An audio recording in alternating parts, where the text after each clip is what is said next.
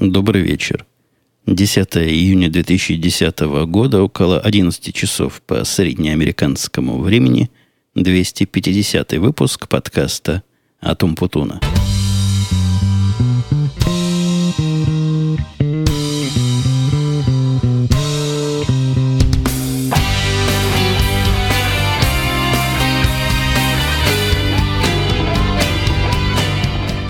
Заметно, наверное, да, что время сильно вечернее. 11 часов это для, наверное, многих из моих слушателей где-то не вечер, а даже местами ночь. Да и по моему стилю разговора чувствуется, что ночь у меня. Причем не просто ночь, а такая усталая ночь. Сегодня я опять ездил на работу. У нас там было пристраннейшее мероприятие, о котором, по-моему, по-моему, оно такое индивидуальное секретно личное, о котором нельзя рассказывать в подкасте, поэтому я лучше промолчу. У нас будут другие темы, о которых, наверное, у меня хватит сил сегодня поговорить. И да, ну действительно, давненько не было подкаста, но вы видите, я в виде компенсации после тяжелого дня, после, наверное, четырех или даже пяти часов непрерывных совещаний и чесания языком пришел почесать языком еще с вами на этом самом великом и могучем русском. Вроде бы у меня получилось переключиться с иностранного языка на русский язык. Ну, как оно пойдет, там видно будет дальше, и насколько моих сил сегодня хватит. Тему я гляжу, которая у меня в шоу-нотках, и, к сожалению, это проблема записи подкастов после задержки. Некоторые строчки коротенькие такие. Например, длинные выходные. Чего я хотел рассказать по поводу длинных выходных, я уже ума не приложу. Помню только, что были эти самые длинные выходные, когда э, три дня должно быть. То есть после субботы-воскресенья еще был, по-моему, День ветеранов, а я еще взял себе пятницу. То есть были вот самые, что есть, каникулы, микроканикулы у меня. Наверное, тема была какая-то жутко интересная, и, увы, и ах, она до вас не дойдет, потому что я ее уже просто не помню. А следующей темой, хотя и стоит у меня последние напряженные два дня, вот это я помню, о чем речь, и даже этим делился немножко со своими читателями в Твиттере. Твиттер у меня, как нетрудно там найти, слэшум путун, но все-таки начать я хотел бы не с этого. Зачем нам всякое напряжение с места в карьера, особенно после того, как настоящий напряженный рабочий день закончился? Давайте о хорошем. А из хорошего у меня второй день уже непроходящая радость, с которой спешу вами поделиться – Впечатление такое, когда в армии, когда я служил в израильской армии, я как-то забыл свои собственные сапоги. Ходил я в армию со своими сапогами, потому что они были, ну, точно как военные, только прочнее и гораздо легче. Так вот, однажды я их забыл и ходил в казенных. Благо, казенных там много, можно было новые найти, нашел себе, таскался целый день, пришел домой, снял и как полетел. То есть сапоги, вот эти полуботинки такие, или полусапоги скорее, они больше, чем ботинки, но меньше, чем сапоги шнуровкой такой высокой. Они, конечно, хорошие, защищают, если какая-то арматурина на ногу упадет, но тяжелые заразы. И после снятия последних со своих нижних конечностей летал я как птичка, выпущенная из рогатки. И вот последние два дня я как раз такой птичкой летаю. Летаю я со всеми своими делами, которые связаны с компьютером – и настолько у меня компьютер в последний, наверное, год работал все хуже и хуже, что я... Во-первых, я думал отнести его в ремонт, но для меня это основной станок. А станок, который хоть как-то работает, в принципе, меня худо-бедно устраивал. Но ситуация вообще дошла до странного. То есть он зависает на всякой операции обращения к диску и даже переключение между окнами тормозит и глючит. Короче говоря, позор какой-то, а вовсе не достоин высокого звания, достойного компьютера, а особенно компьютера для работы. Совсем я уж было собрался запаковать его, а он, в принципе, здоровый. Ну, можно, наверное, мальчику в машину положить и поручить ему. Но вот решил в последний раз проверить, не могу ли что-нибудь сделать своими силами. Проверка, в принципе, несложная и удивительно, почему раньше я вот этого не делал. Неудивительно, понятно, почему не делал. Для того, чтобы проверить основной диск, вот в этом конкретном маке, который у меня есть, надо загружаться с сидюка, ну, то есть с DVD. системного, системного диска, простите, надо загружаться и потом запускать все эти тесты. А тесты долгие, а времени никогда не было, вот так и мучился. И вот позавчера запустил тесты, он мне, пожурчавший там минут 15, нашел всякие проблемы, предложил починить, починил, перегрузил я этот компьютер, я его не узнал. То есть мое желание либо этот починить, либо отдать мальчику, пусть сам с ним мучается о себе, от работы купить новый пропало, ну, практически полностью. И если мальчик мой будет подкаст слушать, конечно, расстроится, но уже глаз на 24-дюймовый iMac положил. Двухгодичный, конечно, не новенький, но вполне и вполне заслуженная машинка. Так вот, теперь оно настолько все летает и настолько все быстро и прекрасно, что с ощущения вот то самое, как будто бы снял тяжелые израильские военные полусапоги. Ну вот, переходя к той самой теме, которая тут у меня стоит про последние два напряженных дня, которые на самом деле были две недели назад, я в Твиттере рассказывал, что горе от ума. Я не буду в подробности технически вторгаться, но история – концептуально интересное получилось. Много лет назад, ну, тогда я уже подкасты записывал. Кстати, подкасты я долго записываю. Я посмотрел, не выпадает ли вот этот наш четверть юбилей на какой-нибудь календарный юбилей и почти попал. То есть, если бы я еще недели две протянул с этим выпуском, то можно было бы объединить 250 выпуск и 5 лет в эфире. А однако в реальности я записал первый подкаст все-таки пять лет назад. Если вы пойдете на сайт podcast.umputun.com, то там это самый главный, неповторимый и, ну, не единственный сайт, хотя и правильный, официальный. Так вот, пойдете в архивы, там в правой колоночке есть, и увидите, что первое сообщение пронумеровано 1 июня 2005 года, то есть более пяти лет назад – Тогда я написал, конечно, глубокомысленное сообщение, что такое подкасты, с чем их едят. Ну, как всякий, кто первый раз слушал подкасты и, и решил сам записывать, он спешит поделиться всем миром и рассказать, что же подкасты за зверь такой. Сейчас это выглядит, конечно, комично. И когда новые подкастеры так начинают свою карьеру, с позволения сказать, ну, или когда я читаю свое собственное сообщение. Хотя глупости там не особо много написано, можете почитать, я его не стал чинить в рамках современных моих изменившихся представлений. Так вот, примерно тогда же, а насколько мне не изменяет мой склероз еще даже до того, как я написал эту статью, я попытался записать первый свой подкаст. И сел в микрофон говорить. Микрофона, конечно, не было, были какие-то дешевые наушники, у которых микрофонная душка плохо к уху прилегала, к наушнику, то есть плохо прилегала – и в процессе разговора приходилось ее еще руками поддерживать. Ну, как у всякого нормального человека, никакой аудиоаппаратуры специальной у меня не было, говорил во что мог, и был уверен, что это нормально. Поговорил, наверное, минут 20, послушал, ужаснулся и решил, что подкасты не для меня, и записывать я это больше не буду. Ну, конечно, поспешил с выводами, как вы можете сейчас уже совершенно обоснованно судить и дал себе зарок тогда не подходить к микрофону. Зарока хватило ровно на две недели. Через две недели потянуло.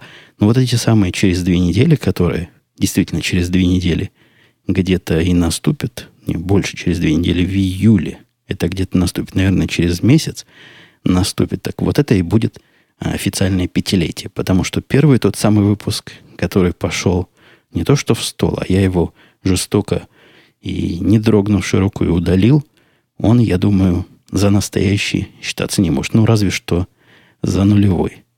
А про два напряженных дня я к чему начал рассказывать? Примерно в то же время, наверное, чуть позже, года четыре назад, я писал систему, о ней я тоже рассказывал, то ли в этом подкасте, то ли в радио. И как все мои системы, она получает данных много, чего-то с ними делает, чего-то считает, какие-то предвидения – у себя в электронном мозгу строит. А довольно сложная система была, потому что спецификация на нее была написана большими специалистами. То есть специалисты были в проектном деле. Они знали, как писать спецификации. Но вот что система должна делать, представляли очень и очень туманно. Но, в принципе, это неудивительно. Без всякой издевки писали мы ее для европейского рынка, который вот в этой области, наверное, лет на 10, а может и на 15 отстает от американского. Поэтому в меру своего понимания они как-то посмотрели на американский рынок, наложили это дело на европейские понятия, которых в тот момент еще и не было в природе, и велели делать. Я точно помню, я рассказывал где-то эту историю, потому что взяли за нее сначала австралийцы. Вот, наверное, специалисты могут по этому ключевому слову вспомнить. Выкатили свои цены и рассказали, как долго будут делать. Я уж точно не помню, чего там они выкатили, но помню, цены были в миллионах. В виде железа им надо были мейнфреймы, и срок исполнения был какой-то исчисляемый десятками месяцев. Но это так культурно, когда не хотят сказать несколько лет, говорят 24 месяца, например. Кстати, я еще раз себя за язык схвачу. А если шум какой-то услышите, то это нормально. Не думайте, что это у вас чего-то упало или грохнуло. У меня, хотя и 11 часов, и женская часть семьи спит, а вот более старшая, половина детей со своими подружками, с целой одной подружкой и одной кошкой совсем не спят, а время от времени какими-то шумными делами занимаются. То ли у них энергии много, то ли дело молодое, но как порает мальчик мой из своей комнаты в кухню, так весь дом содрогается, хотя небольшой, не толстый, но штопает, как слон. А в нашем деле топанье, оно сильно и... О, слышали, это он дверь открыл, закрыл, хлопнул. Абсолютно никакого уважения к моему творческому процессу. Вот только я остановил запись, чтобы велеть ему командирским отцовским голосом не хлопать дверьми и не бухать ногами по полу, как он сообщил, что они уходят. И, видимо, ушли, потому что стало заметно тише. Так вот, выкатили нам эти долгие годы в свое время – и долгие миллионы, и в виде самоутверждения, а тогда нашу маленькую компанию, большая компания купила, и вот пытался наш начальник, который уже нам, к сожалению, больше не начальник, он пытался показать, насколько мы круты. Но и в виде козыря выкатил меня и предложил за меня написать эту систему. Честно говоря, он у меня спросил, если мне не изменяет мой склероз, можно ли такое сделать. И я прикинул, там работы месяца на два, сказал, что за 4, вроде или за 4, или за 3 пообещал сделать. Примерно так и сделали. Мы сделали эту систему в точности до последней запятой со спецификацией, хотя реализуя ее, я понимал, насколько бредово будут результаты, которые она дает. Несмотря на всю бредовость экономической составляющей, система проработала два года под моим неусыпным руководством, а потом была передана не кому-нибудь, а тем самым австралийцам, которые в самом начале предложили ее написать. Ну, решили, что люди, понимающие, один раз уже спецификацию читали, и теперь смогут ее сопровождать. Цель передачи системы была, мы ушли как-то в другое подразделение, и совершенно нам не с руки было поддерживать то, что как бы нам уже не надо. Эти ребята, которые от нас ее забирали, в свое время сделали, конечно, ошибку. Мы, мы, я, когда я реализовал эту систему, все глупости я сделал отдельно, ходовую часть сделал отдельно, и поэтому на базе вот этой странной формальной и, ну, еще раз скажу, странной системы мы потом создали свою. Вот эта своя, она, не скажу, что кровь и, и жилы нашей современной расчетной системы, но занимает там очень и очень видный кусок. То есть после того, как я оставил разрабатывать и сопровождать вот эту версию формальную, в параллель стала развиваться нормальная. Нормальная версия, которая считала те же самые циферки, только правильно, быстрее, лучше и без всяких глупостей. А австралийцы за прошедшие два или уже три года ее улучшали. Улучшали как могли и улучшались до того, что в панике позвонил мне человек из Австралии, а Австралия практически по моему времени живет. То есть нам с ними удобно общаться. У меня ночь, у них утро, и вполне можно поговорить. Позвонил в абсолютной панике, сказал, что последняя на тебя надежда. Все упало, заказчики разъяренные, надо помогать, наш программист за голову хватается и говорит, не знаю, где собака порылась. Слишком сложная, значит, штука. Не я ее писал с самого начала, вот ищите автора. Конечно, дешевая отмазка. Я посмотрел бы как бы в реальной жизни, если бы они не нашли автора, чего бы они делали, и на кого бы катили бочку. Не, надо сказать, бочку они не катили. Они пришли с поклонами и сказали, что вот идут к моему гению за советом для того, чтобы он их спас. Э, ну ладно, спас и спас. Я человек собственно, отзывчивый, поговорил со своим руководством, провентилировал, как политическая ситуация. Ну, иногда помогать надо, иногда не надо. По-разному бывает в разных организациях. А оказывается, что вполне надо. Мы с ними там ведем не то, что я с ними, но одно близкое нам подразделение, которое нам может чем-то помочь, ведет с ними дела, и тоже не то, что с ними, а с другим подразделением, которое с этим австралийским общается. Сложная такая система, похожая на тройной или четырех, четверной обмен, но явно стоит им помочь, и особенно если у меня это много времени не займет. И я спросил, что значит немного времени, сказали, ну, три дня. Три дня даем, если за три дня не сможем помочь, то плюнем и пусть делают, чего хотят. Они ее сами вызвали сопровождать, пусть и сопровождают. Короче говоря, имел я удовольствие, не скажу, что сомнительное удовольствие, нормальное удовольствие посмотреть на то, что я бросил много лет назад и отдал другим чужим людям. За эти годы немного они там, прямо скажем, и наменяли. То есть не переписали ее вообще никак. Мои куски все, а там, наверное, в этой системе процентов 80 осталось моего кода, и процентов 20 они дописали для изменяющихся требований рынка. Так вот, все куски моего кода аккуратненько так отформатировали. Я не помню, чтобы я вот таким образом когда-то форматировал. В некоторых местах даже комментарии написали. Некоторые места попытались улучшить. Вот с этими улучшениями собака как раз и покопалась. Тот специалист или та группа специалистов, они на меня не входили сами, программисты. То есть мне менеджеры передали эту систему, и с менеджером я потом и общался. Так вот, группа программистов решила, что нужно сделать некоторые мои вещи переделать по учебникам. И я даже знаю, какие учебники они читали. То есть я, когда глядел на эти изменения, я узнавал, ага, вот совет из такой-то книги, а вот совет из всякой-то книги. Советы просто в лоб были вставлены, и, видимо, человек код набирал, глядя в эту книгу и поглаживая себя по животу, думая о том, насколько он код улучшает. Серьезно говоря, там было пару мест, где подобные улучшения, наверное, как-то повысили бы надежность, но вот одно улучшение, которое было сделано именно по книге, и явно без понимания, что же именно эта книга говорит и зачем так надо делать, а оно и вызвало всю эту кота и собака Васию.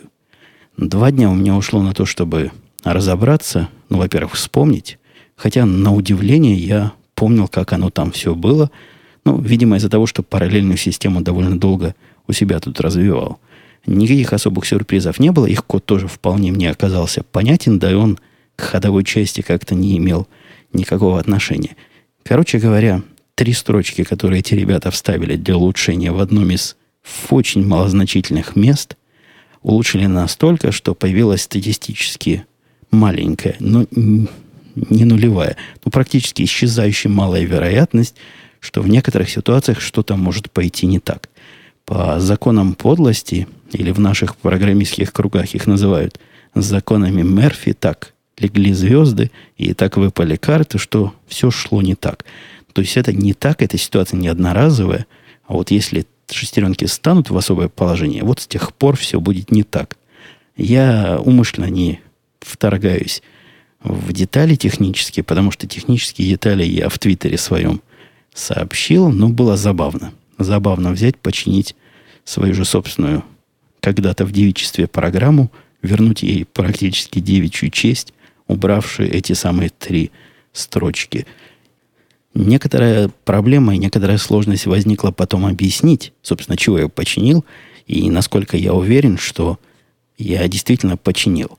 Но тут математика, она такая наука, которая железная.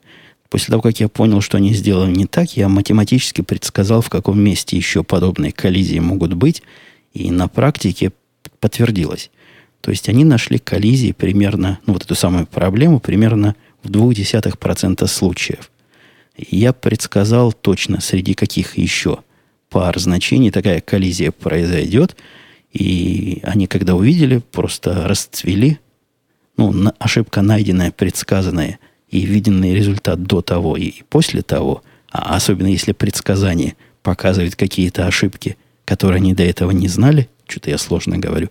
Короче говоря, ушли они в полнейшем воодушевлении. Программиста мне так на растерзание не дали, а то б я ему объяснил, каком состоянии книжки умные читать надо и что в мозгу себя при этом приговаривать.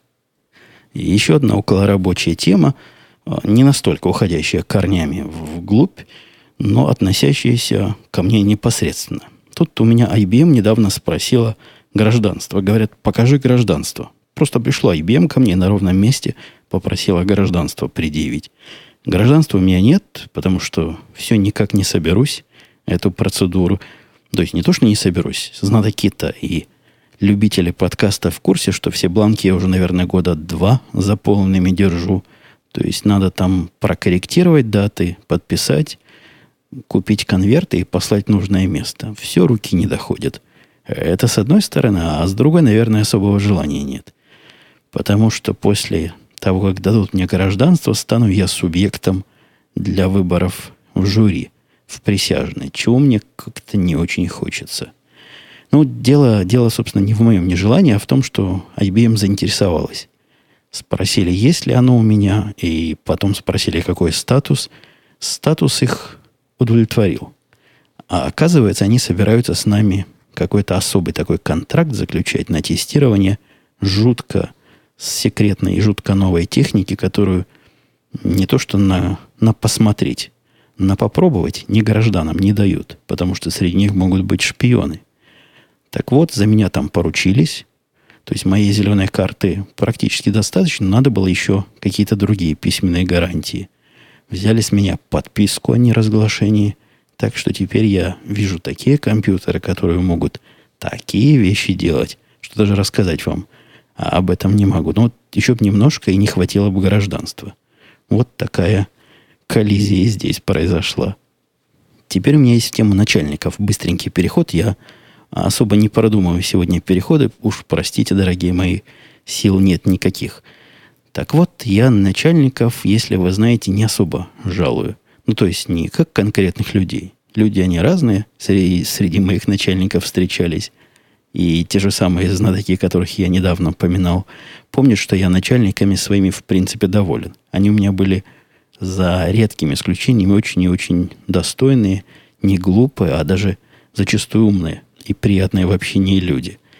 Я вот этот сам класс начальников, которые организуют мероприятия, организуют совещания, ведут документы и морочат занятым людям голову, я как-то этот класс не жалую.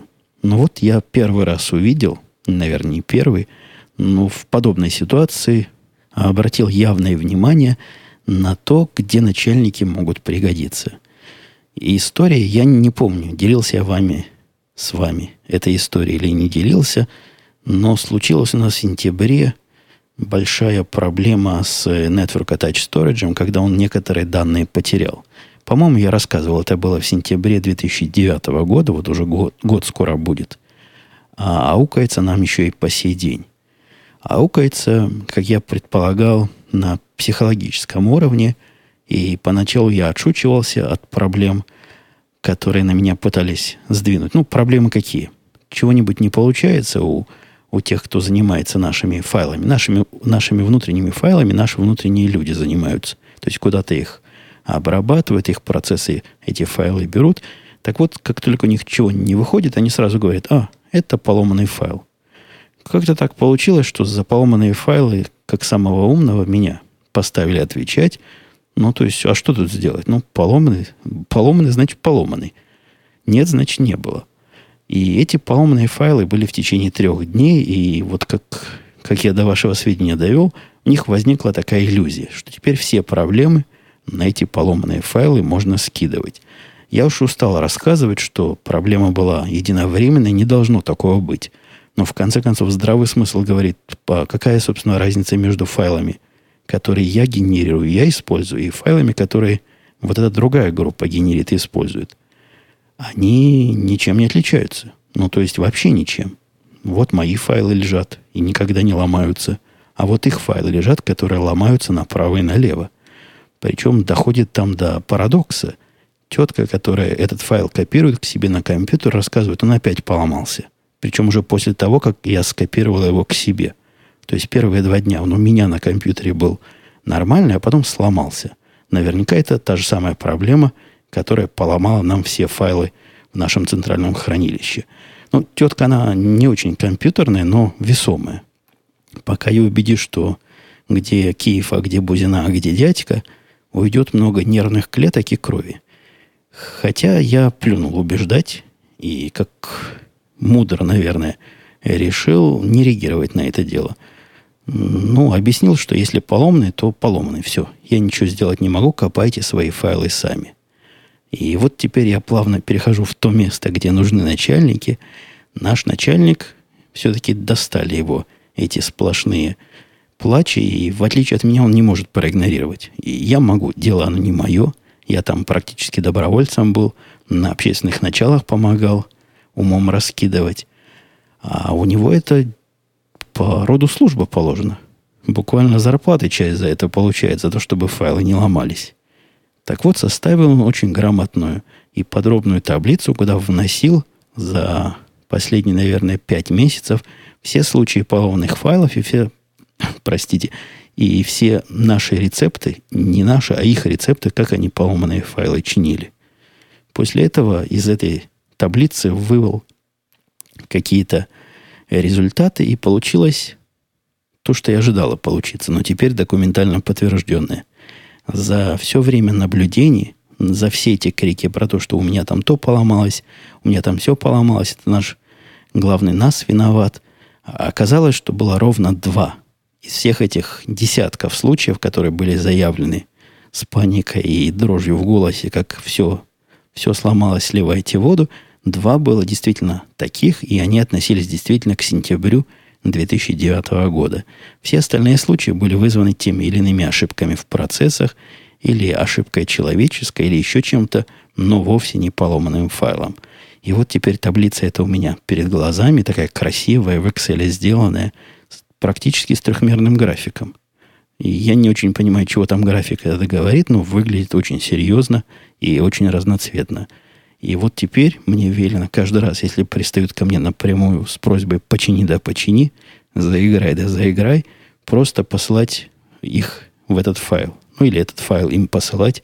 Это уж по настроению кого и куда посылать. Я ему отдельную благодарность за это выразил. Так и сказал, что хотел тебе, друг дорогой, написать благодарственное письмо.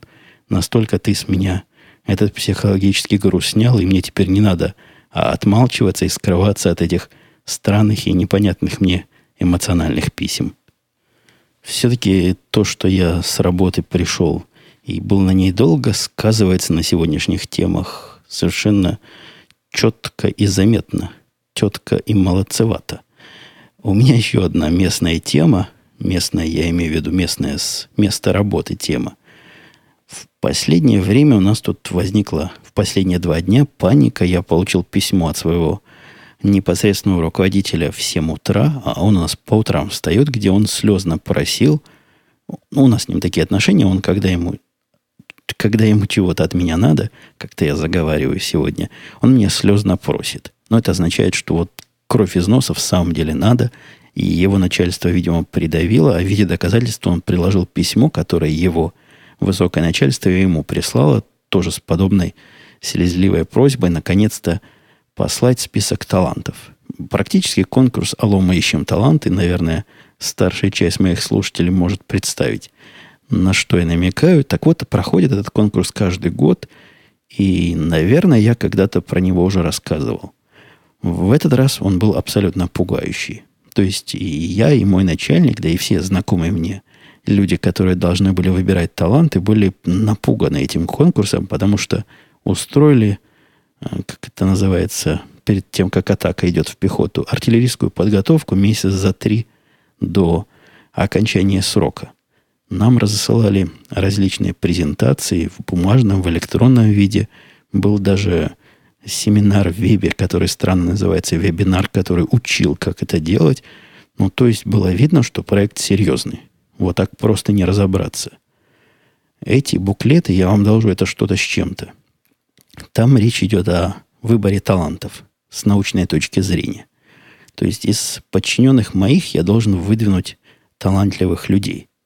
Вопрос, конечно, куда я их выдвигаю и хорошо ли мне их выдвигать, это отдельный вопрос, который я задавал тут всем, кому мог, но все тоже плечами пожимают, говорят, понятия не имеем. на что эти результаты повлияют, но надеемся, что никто у тебя, людей, даже если ты в них какие-то таланты э, выяснишь или выкопаешь, никто их забирать не будет. Мол, не до того, не до тебя сейчас экономика не в том состоянии, чтобы разрушать прибыльные секторы компании для какой-то благой цели. Так вот, на этих графиках научных было нарисовано примерно так. Я их последний раз три дня назад видел по памяти, буду рассказывать. Показать, к сожалению, не могу, но показать бы стоило. Во-первых, сделаны на абсолютно шикарной полиграфии. Их печатная версия. Настоящий буклет, который выпущен, я не знаю, сколько тут у нас начальников, но, видимо, каждому начальнику по экземплярчику. Экземплярчики все именные, то есть там впечатано кому лично, и вот такое уважение показывается незамысловатым прямо, скажем, образом. Версия, которая в интернете, меня тоже поразила. Я от наших разработчиков внутренних систем особенно большого не ожидаю. Ну, то есть они в основном по принципу работу сделаем хоть как-нибудь, лишь бы работала. А если не получается, чтобы работало, сделаем хоть как-нибудь. Ну, так и получается, хоть как-нибудь. Наверное, много внутренних систем вот так делается. То есть снаружи лоск, а я имею в виду снаружи, для заказчиков делают с лоском системы, красивенькие, проверенные, продуманные, а для своих, ну, как, как осталось. Какие силы остались, такое и получилось. Это же нет, это просто какая-то картинка – то есть оно все там на флеше сделано, и вот эта трехмерная модель принятия решения там в динамике и в мультипликации показана.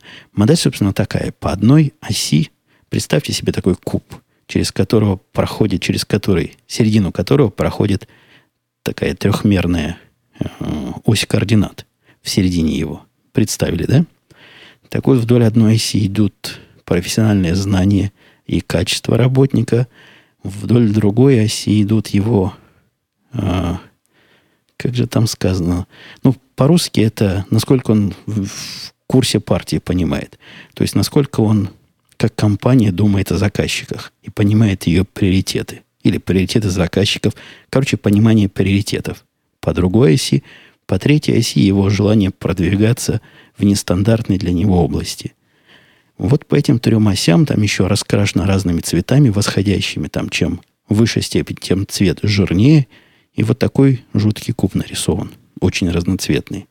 В вебовской версии, в компьютерной версии, он еще прыгает, его можно крутить, эти створки кубика раскладывать, точечки туда ставить. Страшное дело. Все это сопровождается несколькими страницами описания, чего какая ось означает, и что будет, если ты поставишь точку там или, или сям. Ну, пугающе звучит, не знаю, как вам, а мне пугающе. Точки какие-то куда-то ставить, какие-то непонятные пересечения находить. Выглядело все это замысловато. Однако процесс принятия решения, принятия, собственно, установки моего голоса за того или иного кандидата был поразительно прост.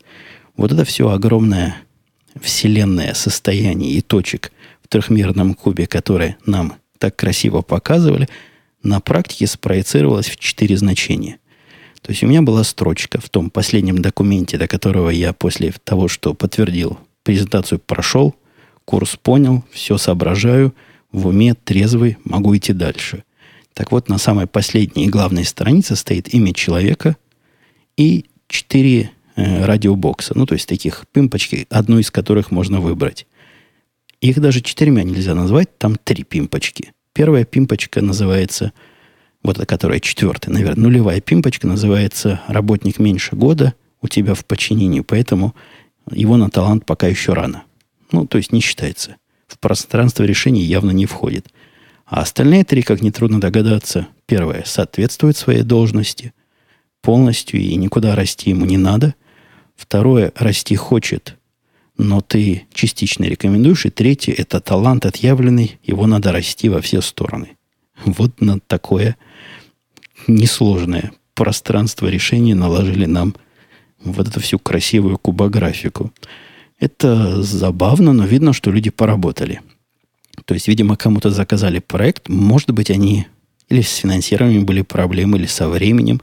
И как-то часть системы, главная, ходовая, очень слабо связана со всей презентационной, презентационной и, и развлекательной частью. Но кубик покрутить было довольно прикольно. Давайте отойдем от рабочих тем на 30 какой-то минуте, если мне мой таймер не врет. Кошка.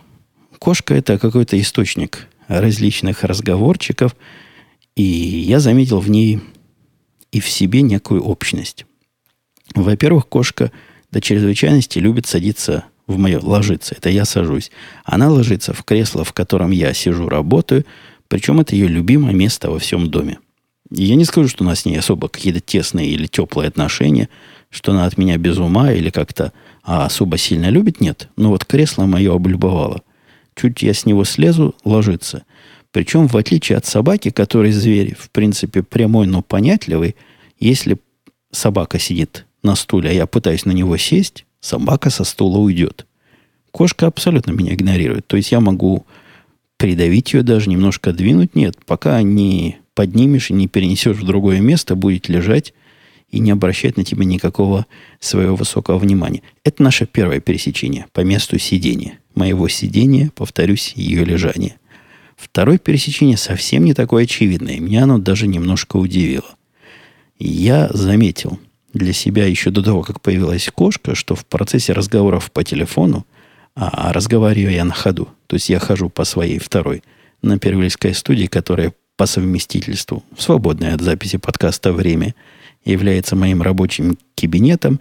Так вот, хожу я по этому самому помещению во время разговора в своем любимом плантрониксовском наушнике. Скажут ли в этом месте, что это продукт плейсмент и скрытая реклама? Вот вопрос задам я вам вслух. Хожу я, подумал, пешком и разговариваю. В процессе хождений, а разговоры у меня длинные бывают, как вы знаете, я в какую-то точку прихожу. И в этой точке стою подолгу. И эта точка известна мне. То есть я каждый раз заканчиваю все свои круги по комнате вот в одной и той же конкретной точке. У меня возникло сначала подозрение, а потом четкое понимание, что кошка и в это место очень любит ходить. Ходить не в том смысле, что вы подумали, она туда доходит и ложится в то место. То есть то самое место, которое я как-то инстинктивно выбираю в процессе хождения, она выбирает в процессе своих брожений. Может, мы с ней какую-то гео правильную зону нашли. Я уж не знаю, насколько эта теория близка к реальности. А может, она там нанюхала, что я много стоял и как-то к месту моего стояния нежно относится. Не знаю. Но вот еще и этим местом мы с ней немножко пересекаемся. Кстати, подрезание когтей, о которых я там рассказывал в прошлых подкастах, помогли. Она перестала прыгать на диван, перестала его царапать, как-то начала соображать. Технический способ, казалось бы, подрезал, немножко заточил, жена там ее затачивает чем-то эти ногти специальным прибором. И помогает. Не прыгает, не лазит, и не выглядит особо от этого несчастной. Мне рассказывали некоторые случаи, случаи слушатели, рассказывали некоторые мне, что от подрезанных ногтей у кошки может начаться депрессия. Так по морде не видно. Ушки торчком стоят, хвост виляет. Ну, это я собачьи признаки рассказываю. На вид вполне и вполне довольная кошка. И подрезанные когти вовсе не мешают ее психическому самочувствию. Как-то у меня как много тем осталось. Либо я сегодня с подробностями особенно говорю, либо просто внутренний мой таймер сбился. Много тем осталось. На целый выпуск осталось тем, а мне придется чуть-чуть тронуть тронуть, тронуть, тронуть вопросы. А давайте не будем трогать. И темы оставшиеся, и вопросы, все их перенесем на следующий выпуск. Я надеюсь, что задержки больше не будет. А наличие тем уже прямо сейчас дает надежду на то, что выйдет выпуск в свой урочный день. Мне вроде бы никуда в понедельник особо не надо. Хотя тут у семьи график сбился. Они теперь ходят очень рано на свои всякие кружки и занятия, ну, в такую рань, что люди нормально в это время спят. А когда люди нормальные записывают подкаст, они уже возвращаются. Ну, я попытаюсь как-то себя под это дело подстроить. И результат моей подстройки вы будете иметь удовольствие слышать на следующей неделе. Все, пока, услышимся.